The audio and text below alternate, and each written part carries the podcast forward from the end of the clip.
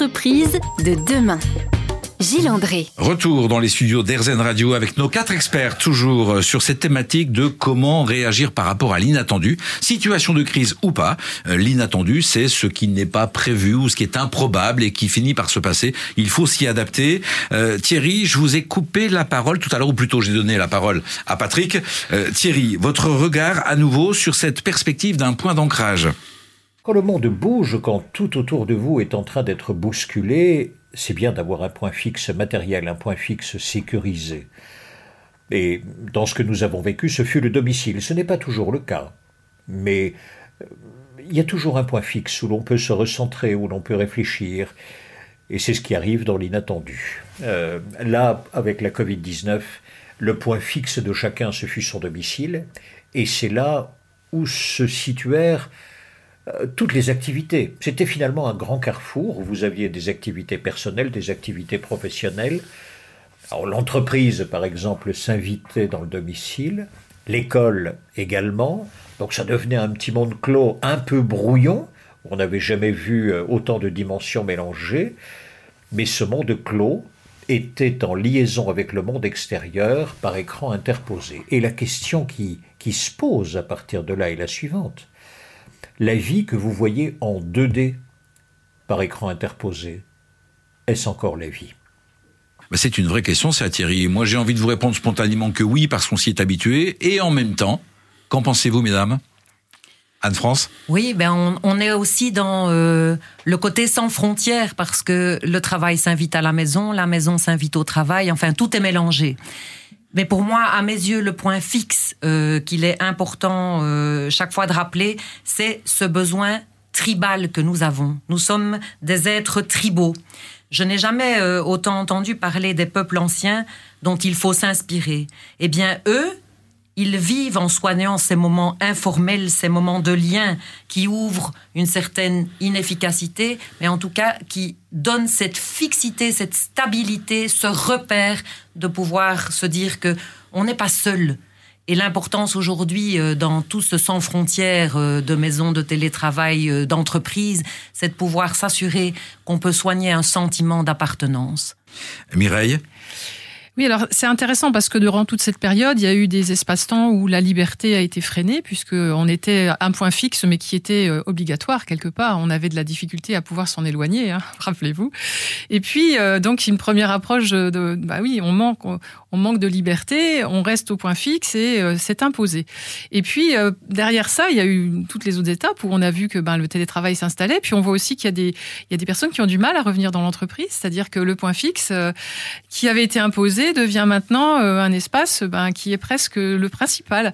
Et ça pose des questions effectivement sur les liens. Euh, euh, je trouve que c'est intéressant à partir du moment où euh, on considère qu'on a une zone d'ancrage, mais la zone d'ancrage peut être géographique, la zone d'ancrage peut être corporelle. Et c'est là où, notamment, dans ces moments où on peut être privé de liberté ou d'espace de, circulation, se tourner vers son espace intérieur en explorant notamment, par exemple, des exercices de respiration pour se recentrer, ça permet de ne plus se sentir limité. Mais la respiration, elle peut être collective. Et c'est là aussi où, quand on veut recréer du lien dans les équipes, on peut se servir de certaines pratiques qu'on peut pratiquer tous ensemble euh, pour euh, retrouver ce lien de respirer ensemble et de travailler ensemble. Quel bonheur de vous avoir tous ensemble là dans ce studio euh, pour profiter de vos regards complémentaires. Merci beaucoup mesdames.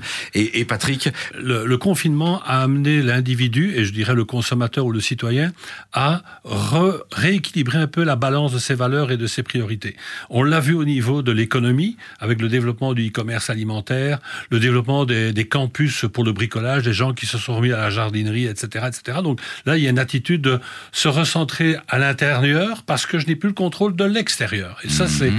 c'est un point qui fait, comme le dit assez justement Mireille, c'est qu'à un moment donné, ça rebalance un petit peu les priorités. Et on le sent aujourd'hui, en 2023, avec ces enjeux de ce qu'on appelle le grand, le, le, le, The Great Resignation, ils disent en, anglais, donc la grande démission, ce sont toutes des questions qui sont venues de cette histoire du point fixe. Et donc on est certainement pour l'instant dans un, je dirais, dans des sables mouvants où les gens recherchent de nouveaux équilibres. On a vu des gens quitter les villes pour les campagnes, etc., etc.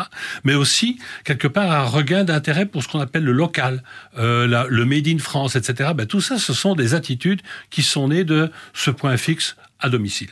Nous allons dans la partie suivante évoquer bah, le ressenti que nous avons, cette notion de fatigue. À tout de suite. Entreprise de demain. Gilles André. Retour dans les studios d'Airzen Radio avec nos quatre experts. Vous avez le temps de nous partager votre regard sur euh, bien cette, euh, on dit quoi, cette conséquence, cet effet euh, de l'imprévu, la notion de fatigue. Mireille?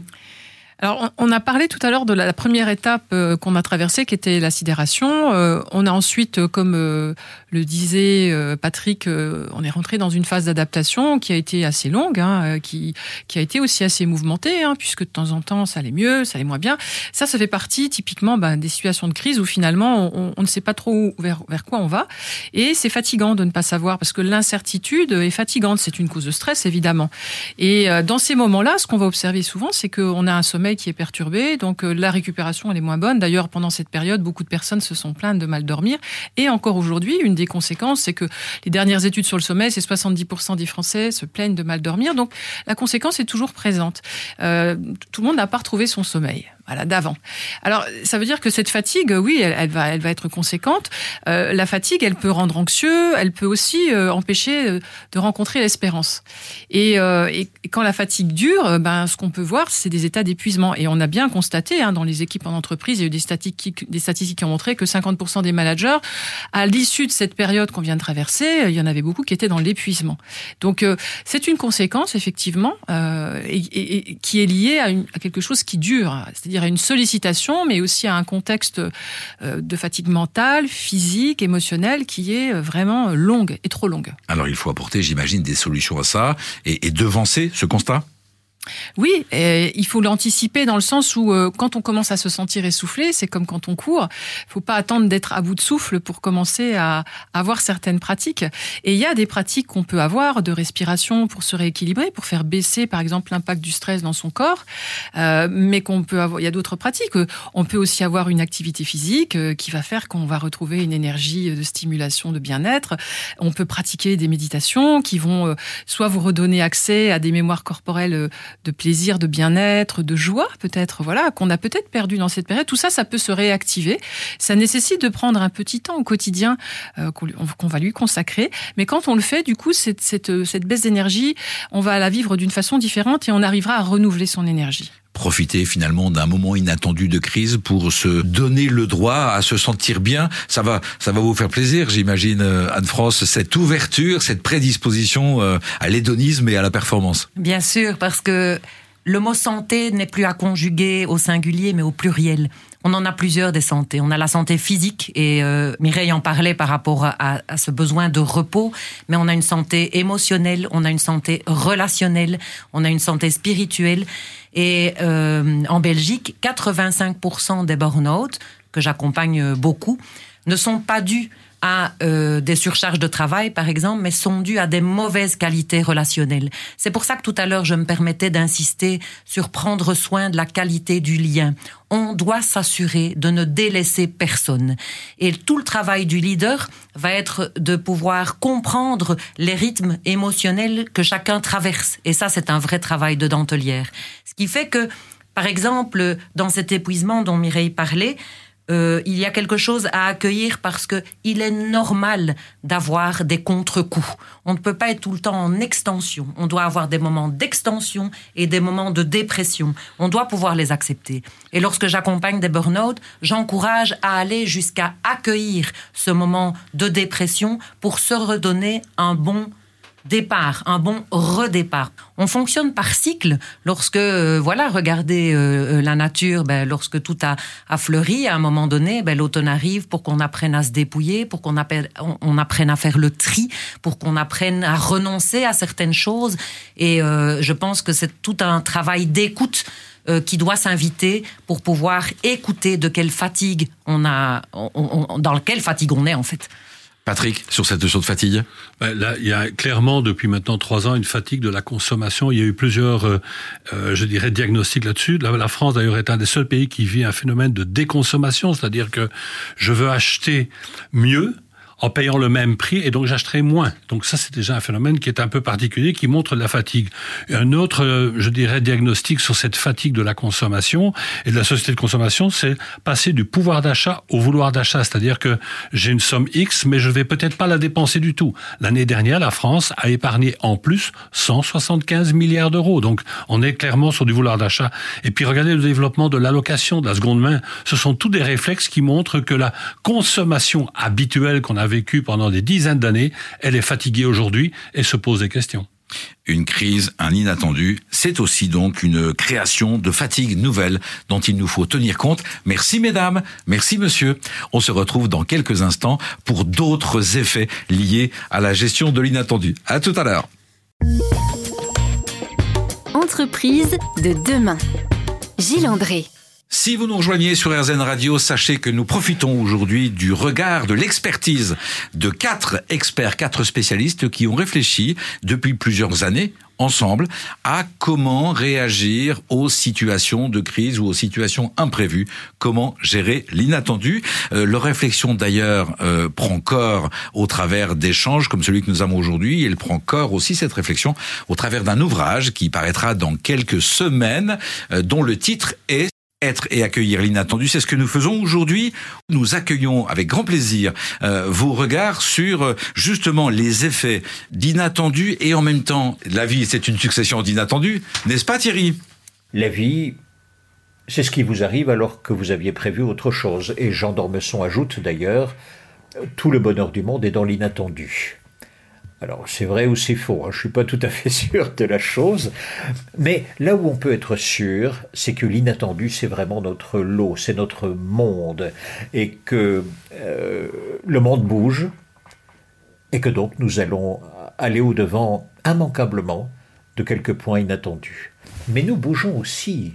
Pourquoi? Mais parce que nous avons un petit gramme de liberté, et donc nous pouvons avoir des plans, nous pouvons faire euh, prendre des décisions. Et finalement, le monde bouge et nous bougeons aussi implique qu'il y a peut-être deux mots à reprendre. Le premier, c'est se préparer. Je me prépare parce que j'ai un plan, je me prépare parce que j'ai une intention. Et puis, être prêt. Être prêt à changer ce plan pour pouvoir jouer avec l'inattendu. Ah ben Thierry, ce que vous nous dites là, ça veut dire qu'il faut préparer, planifier les choses et en même temps se préparer à ne pas respecter nos, bah, nos prévisions, quoi. Ben, c'est un petit peu la légende de la carpe en Chine. Ils disent que la carpe a cette euh, agilité à, à changer d'orientation quand elle sent qu'il y a une opportunité qui, qui la, je dirais, qui la bouscule et qui lui signifie que peut-être son premier objectif n'était pas le bon. Et on, on, le voit très très très bien aujourd'hui par un phénomène qui est totalement euh, nouveau, c'est ce qu'on appelle la reprise en cas. Il y a des entreprises aujourd'hui qui s'effondrent alors qu'il y a des entreprises normalement qui explosent dans le sens positif du terme. Oui. Donc on est clairement dans, dans, dans quelque chose d'extrêmement euh, mobile, où on se repose des questions sur la façon d'évaluer une entreprise, évaluer notre monde. Il y a un monsieur qui est décédé au mois d'octobre récemment, qui s'appelait Herman Daly, et il était venu dans les années 90 en disant, on ne peut pas évaluer une entreprise si c'est simplement sur sa performance financière. Il faut l'évaluer aussi sur en quoi elle exploite les ressources naturelles et en quoi ça peut être dommageable. Il faut l'évaluer aussi sur les dégâts sociaux éventuels. Donc, quelque part, il disait, on paye pas le vrai prix des choses. Ben, ce questionnement de Herman Daly est occupé à revenir sur l'avant de la scène. L'autre point qu'on voit aussi, c'est qu'on parlait de KPI. On parle tout le temps de KPI dans les entreprises. Mais à partir du I qui est l'investissement, est-ce qu'on pourrait parler de l'implication, de l'intérêt, en fait, sur d'autres I que simplement, je dirais, la, performance financière? Donc on est sur des glissements de, je dirais, de grille de lecture d'une valeur d'entreprise. On voit apparaître dans les appréciations d'entreprise ces indicateurs extra-financiers, comme on dit, donc euh, qui permettent d'apprécier, pourquoi pas, le rôle social, le rôle environnemental de l'entreprise? C'est ça. Donc la dynamique euh, qui s'opère pour l'instant, c'est intégrer d'autres d'autres éléments dans cette grille d'évaluation d'une entreprise. Quand je parlais tout à l'heure de contributing, c'est ça. C'est en quoi mon entreprise, bien sûr, a une performance financière, mais en quoi elle participe au bien-être collectif. Et là, je parle de manière extrêmement vaste, environnementale, sociétale, sociale, etc., etc. C'est une grille de lecture qui est questionnée aujourd'hui et qui, à mon avis, peut être promesse de, de choses assez intéressantes pour l'avenir. Merci Patrick Baudouin. Mireille Barrault? L'inattendu, ça commence par un i comme impermanence. Impermanence, euh, tout est impermanence. Depuis le premier jour euh, où nous naissons sur Terre, euh, tout notre parcours va, va, être constitué des moments inattendus qui vont être des moments uniques. Et on peut, dans notre culture à nous, plutôt cartésienne, on peut freiner ou essayer de, lutter contre ça, mais la réalité nous rattrape. donc l'inattendu nous donne aussi des opportunités. S'amuser à aller chercher, moi j'appelle ça la haute du Père Noël, toutes les ressources d'expériences positives qu'on a eues depuis qu'on est né, s'amuser à les lister et puis euh, en profiter pour se dire que ben, quand on est justement face à des inattendus, ça peut nous donner euh, vraiment de l'élan et nous donner la capacité à finalement traverser cet épisode beaucoup plus sereinement. Euh, vous allez transformer ça en encouragement aussi, Anne-France Véry? Oui, parce que inattendu, Mireille dit impermanence, et inattendu, c'est un i aussi comme initiative. En fait, on n'a jamais été aussi créatif que dans l'inattendu, me semble-t-il, une fois qu'on est sorti de des émotions où on va euh, être un peu inhibé. Mais après, les, les initiatives poussent et elles sont extraordinaires. Et Mireille parlait de confiance, et pour moi, la confiance, c'est vraiment celle aussi qu'on doit mettre sous les projecteurs euh, quand on est un bon leader. C'est comment est-ce que je peux mettre en confiance pour faire confiance. Merci à vous dans cet euh, élan positif que vous nous partagez. Il nous reste quelques minutes encore ensemble, profitons-en. Nous allons évoquer ces notions de monde intérieur face au monde extérieur. À tout de suite.